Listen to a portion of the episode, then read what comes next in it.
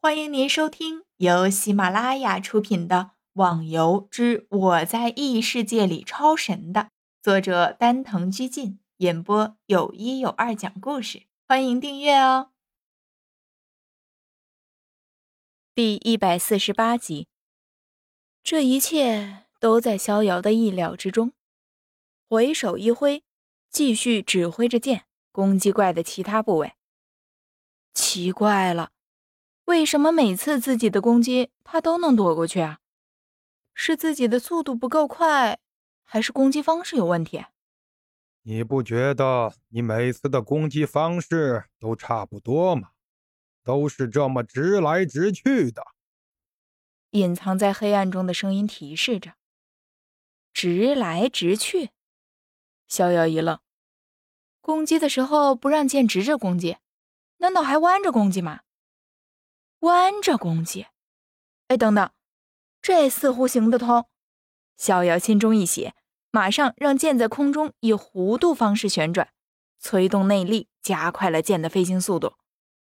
而怪似乎就因为逍遥突然的改变了攻击方式，一时之间无法适应，顿时愣在那里。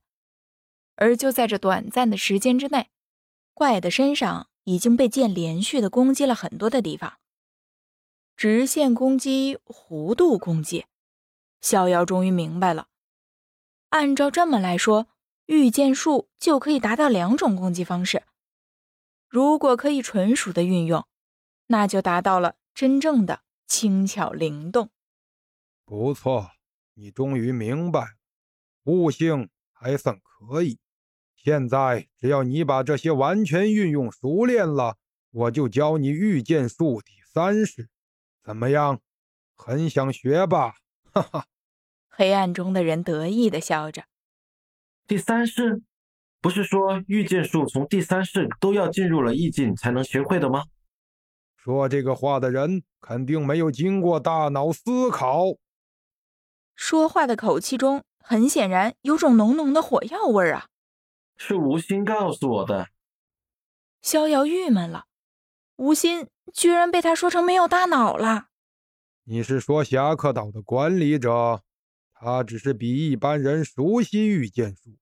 按照他的说法，那不是不能进入意境就不能学习下面的招式了吗？被对方反问被对方反问一下，逍遥也有所领悟。进入意境需要的就是进入意境最需要的就是机缘。那御剑术。要是某人真的一辈子都无法达到，那御剑术还真是白学了。他现在只想快点熟练攻击的方式。不过这些现在都已经不是逍遥需要想的问题了。他现在只想快点熟练攻击的方式，然后再学习梦寐以求的御剑新招。洛阳以北的一处偏远小山上，骑着无数的人，现在已经呈现出了前胸贴后背的情况。时间差不多了，只是不清楚到时候活动的开场是如何布置的，现在也无法制定计划，到时候大家随机应变吧。花满楼对着身边的同伴说道：“只能这样了。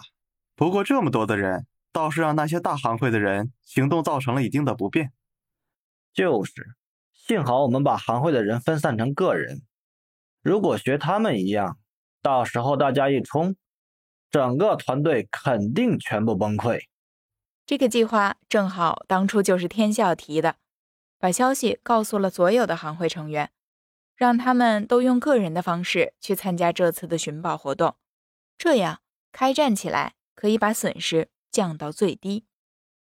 突然的响起一阵巨大的轰鸣声，原本闹哄哄的人群都安静起来，紧张地注视着周围。此刻。地面也抖动起来，在山顶的中间，地面开始慢慢的凸起，一处尖尖的物体开始逐渐上升着。轰鸣的声音是逐渐的变大，而地面也抖动的更加厉害。有些人甚至只抱住了周围的木头或石头。西门等人因为站的位置比较处于中间，裂缝已经蔓延到了自己的脚下。为了不受到波及，也只能一步一步的向后退去。从地面冒出的东西还在继续上升着，而原本不是很大的山顶差不多都被冒出的东西占领了，人群不得不向山下退过去。咚的一声，终于那东西不再继续上升，轰鸣的声音抖动的大地也随之停止。众人不禁抬头看去，只见一栋类似金字塔的石头建筑屹立在那儿。大概的估计一下，这建筑的高度足有个十来米吧。正当众人惊奇的时候，前面的建筑物发出咔嚓咔嚓的声音，接着就是隆隆的响声。原来这金字塔三面的墙壁开始逐渐的上升，在众人面前出现了一个可以容纳五人平行的洞口。听众小伙伴，本集已播讲完毕，请订阅专辑，下集更精彩哦。